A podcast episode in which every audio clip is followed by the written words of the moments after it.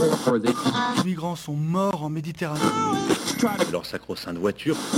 de ces périodes de température très élevées. Ces femmes qui subissent le harcèlement quotidien. On peut faire tellement plus. Peut-être sauver ce monde. So Good Radio. 10 minutes, pour sauver, le monde. 10 minutes pour sauver le monde. La quotidienne info de So Good Radio.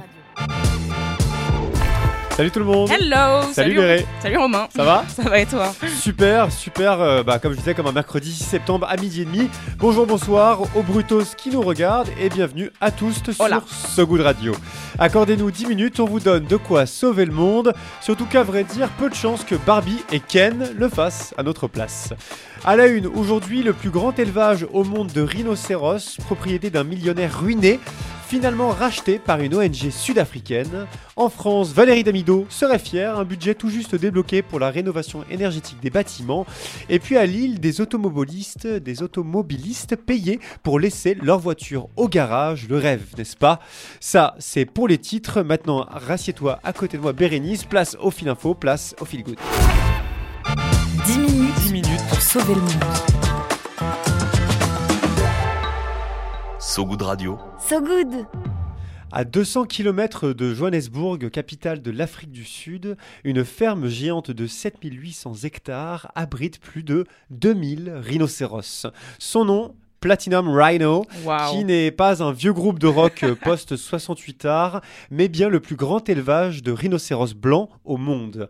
Un élevage qui était en péril, puisque son fondateur, le millionnaire John Hume, 81 ans, l'avait mis en vente sans succès en avril dernier, on vous en avait parlé, faute d'argent suffisant pour maintenir l'espèce hors de portée du braconnage. Faut dire que la protection des rhinos, ça coûte cher, à peu près 150 millions de dollars pour le valeureux John Hume depuis la création de sa ferme en 2009. T'imagines, c'est un gros tarot. beaucoup, hein. hein Pas d'autre choix donc euh, que de la mettre en vente, cette, cette ferme. John Hume, c'est pas Bernard Arnault, Et c'est malheureusement. contre toute attente que ce lundi 4 septembre, la puissante ONG African Parks a annoncé reprendre l'élevage. Ouais, une ONG déjà gestionnaire d'une vingtaine de parcs protégés en Afrique et à laquelle le prince Harry est lié, ça c'est pour le petit Wow. gossip, un soulagement incommensurable pour Mr. Hume, dont la ferme représente actuellement 15% de la population mondiale de rhinocéros blancs. 15%, C'est c'est pas rien, hein. considérable. Ouais. Le PDG d'African Parks explique avoir obéi à une obligation morale de trouver une solution. On comprend mieux sa position quand on sait que l'Afrique du Sud, à elle seule, abrite 80% de la population mondiale de rhinocéros blancs, une population estimée aujourd'hui à seulement 13 000 spécimens. En cause évidemment le braconnage, les cornes de rhinocéros étant très appréciées dans les médecines traditionnelles asiatiques. Outre le renforcement des mesures de protection, l'ONG prévoit de réintroduire dans la nature des rhinocéros de Platinum Rhino d'ici 10 ans, un, réensauvagement comme on les aime, bien loin de celui des braconniers et des consommateurs de kératine, les cornes de rhinocéros.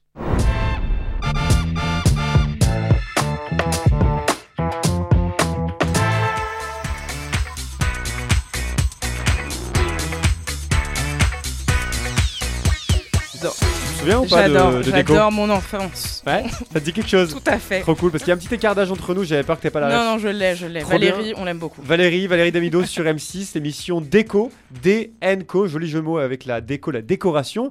Valérie, donc, euh, dans cette émission sur M6, se rendait chez des gens et faisait de leur baraque une maison de rêve. Alors, ça tenait pas toujours très bien, hein, je sais pas si tu te souviens. Un peu cassé, ouais. Ouais, moi, ça ce qui m'avait marqué, c'était les rouleaux de plastique rouge, vermillon qu'elle avait collés sur des placards. Je me disais qu'un an plus tard, ça devait être archi cata. Mais bon, qu'importe, hein, pendant un moment fugace, certes, les gens se sentaient bien chez eux. Et ça, c'est cool. C'est pour ça que Valérie Damido, à mon sens, elle serait certainement ravie de l'annonce faite par Emmanuel Macron ce mardi 500 millions d'euros en 2024 pour la rénovation énergétique de nos écoles. Alors, oui, je sais, Valérie, elle n'était pas spécialisée diagnostic énergétique, mais là, on parle de 40 000 établissements rénovés, ça ne peut que l'émouvoir. L'objectif, qu'un maximum d'écoles s'adaptent au réchauffement climatique d'ici 2030. Il faut dire que le gouvernement a traîné la patte sur le sujet, seulement seulement 10 à 15% des écoles françaises ont d'ores et déjà fait l'objet d'une rénovation thermique. Pourtant, l'enjeu, il est crucial, tant sur le plan énergétique qu'en matière de conditions d'apprentissage. Au-dessus de 30 degrés, la concentration des élèves, ou des travailleurs d'ailleurs, devient très difficile. Je pense que tu peux confirmer, Bérénice, avec la canicule qu'on se tape en ce moment. C'est clair. Un demi-milliard pour rénover donc, soit environ un million d'euros par école. Autant pour renforcer l'isolation, installer des stores occultants, retirer le goudron, planter des arbres. Yes. Le problème, cela dit, c'est que 500 millions d'euros débloqués, c'est une goutte d'eau dans l'océan. En tout cas, d'après un rapport sénatorial de 2020 qui évaluait le chantier de la rénovation énergétique française à 40 milliards d'euros. Une chose est sûre, comme Rome, la rénovation énergétique ne se fera pas en un jour.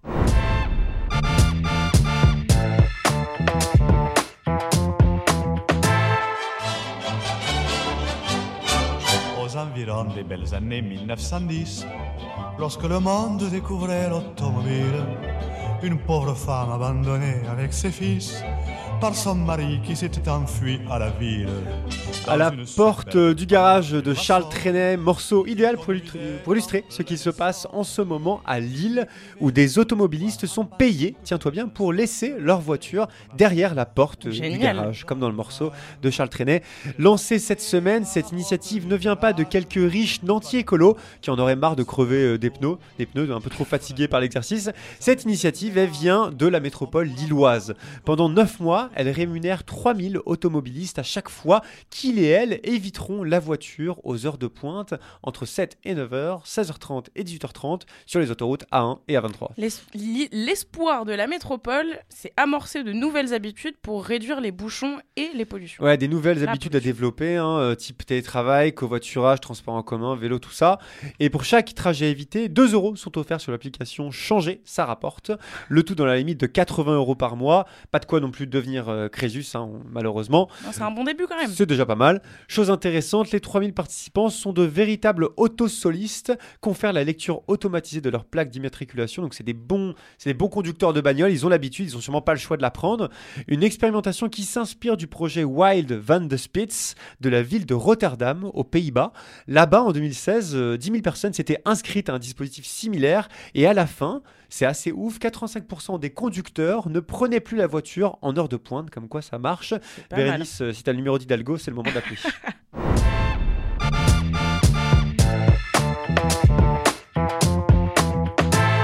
On est euh, en direct sur So Good Radio et sur Brut. C'était pour l'actu du jour, mais c'est pas terminé. Bérénice a encore plus d'un tour dans son sac, peut-être même deux, voire trois, pour tenter de sauver le monde. L'appel du good. Allô? L'appel du good. Allô, j'écoute À ce goût de radio, on donne la parole à des personnes qui se battent pour un monde un peu moins pire, sans cap ni super pouvoir. Et au, au cas où certains ne l'auraient toujours pas noté, le 15 septembre prochain, le So Good Festival débarque à la friche La Belle de Mai à Marseille. Il y aura des concerts, un live radio avec des super invités et de grandes thématiques dont celle de l'éducation. Alors pour cette semaine de rentrée, quoi de mieux que d'écouter les principaux concernés? Aujourd'hui, c'est Michel qui nous raconte son retour à l'école. Bonjour, So Good Radio. Euh, je m'appelle Michel, j'habite à Montreuil-Seine-Saint-Denis et je vais rentrer en CM1.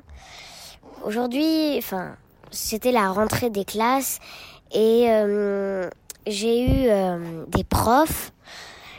Un, Monsieur Tilliette, c'est le directeur de l'école, et une autre fille, une nouvelle fille, qui s'appelle Madame Perrazio. C'est une maîtresse qui a l'air très gentille pour l'instant. Euh, je ne l'ai pas encore eu, mais d'autres élèves l'ont eu et m'ont dit des bonnes nouvelles sur elle. Euh, L'école a beaucoup changé, les murs ont été refaits, les arbres ont beaucoup poussé, notamment un petit sapin qui a été planté euh, il y a un an. Je suis très contente aussi de retrouver mes amis. J'ai choisi un look important pour la rentrée des classes, évidemment. Euh, on a bien choisi nos crayons pour les utiliser ensuite, évidemment. Et franchement, je suis pas du tout déçue de cette rentrée et j'adore. Euh, c'est vraiment. Enfin. Il n'y a pas mieux comme rentrée. Merci beaucoup Michel, on te souhaite une belle année. Ouais, bravo Michel. Euh, une telle diction en CM1, franchement, c'est assez extraordinaire. On te prépare d'ailleurs la convention de stage So Good Radio pour tes 18 ans. On t'attend. Ne pars pas, Michel. Viens voir un peu par ici. Le peigne J'ai une bonne nouvelle pour toi. dans le maillot. Le peigne dans le maillot. Et on continue le journal avec ton peigne dans le maillot, Bérénice. Pour s'endormir un tantinet moins saut, il y a le peigne dans le maillot, le moment où on se donne des conseils qui font plaisir, des idées ou des recommandations en tout genre. Aujourd'hui, je voulais vous parler de la chaîne YouTube de Mehdi Maizi et plus précisément de sa série Le Code. Créée il y a 3 ans, sa chaîne comptabilise plus de 170 vidéos et est suivie par 150 000 personnes tout de même. Tout à fait. Et pour ceux qui ne le connaissent pas, Mehdi Maizi, c'est un journaliste spécialisé dans le rap. En 2015, il était chroniqueur pour Monte le son, une émission diffusée sur France 4 à propos de l'industrie musicale. L'année d'après, il a rejoint OKLM Radio, radio créée par le rappeur Booba. La même année, vu qu'il n'est pas du genre à flemmarder, il a aussi écrit un bouquin. bosseur. Ouais, c'est clair. Rap français, une exploration en 100 albums dans lequel il dresse un portrait dense des différentes tendances qui ont façonné le rap français. Et depuis 2020, Mehdi est très présent sur YouTube. Avec le code notamment, ouais, comme je, je l'évoquais euh, précédemment, donc une émission rap de la branche française d'Apple Music dans laquelle il reçoit différents artistes toutes les semaines.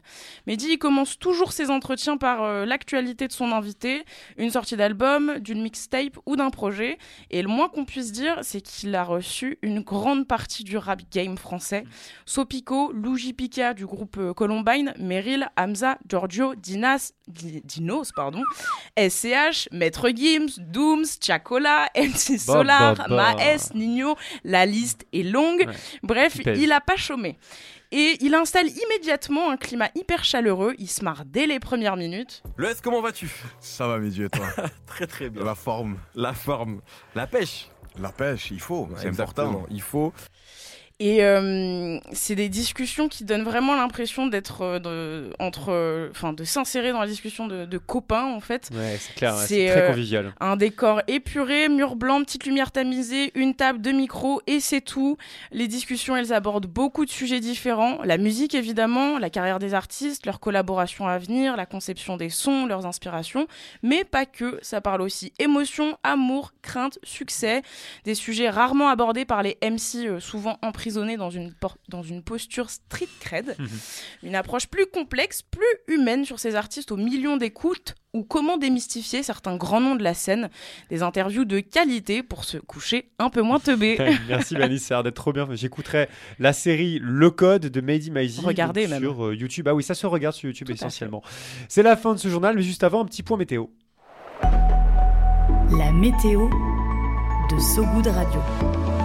La météo de Sogoud Radio. Aujourd'hui, le ciel est nuageux sur l'Hexagone. Selon le baromètre annuel du Secours populaire réalisé par l'Institut de sondage Ipsos publié ce matin, plus d'un Français sur trois déclare ne pas pouvoir manger trois repas par jour. Fin de votre quotidienne. Merci de nous écouter toujours aussi fidèlement, Merci. mesdames, messieurs. N'hésitez pas, merci, oui, n'hésitez pas, pardon, à nous envoyer des mots doux sur les réseaux si ça vous a plu. Et pour rester dans le thème de ce super peigne euh, bah, de Bérénice, on écoute euh, School Spirit, rap de Kanye West, sorti en 2004. avec Bérénice. Salut Romain, salut Brut, ciao. Pimps talk. No, that boy is raw. AKA Step, Delta Step, SG Roll Step, Zeta Step, Gangsters Walk. Pimps gon' talk. Ooh, hecky no, that boy is raw. I'ma get on this TV, mama. I'ma, I'ma put this down. I'ma make sure these light skinned niggas never, ever, never come back.